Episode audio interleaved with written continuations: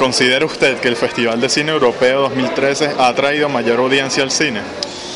Sí, sí, ha traído bastante porque generalmente, como te puedes dar cuenta, este espacio es más que todo para personas adultas contemporáneas, pues, o sea, no viene tanta gente joven, entonces este es el tipo de cine para ellos.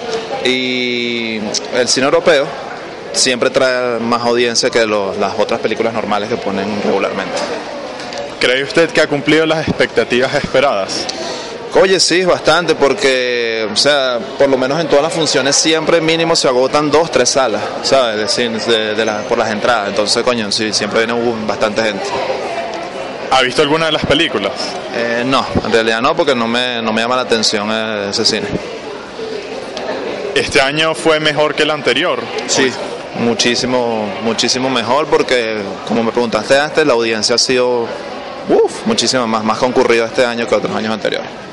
Muchas gracias.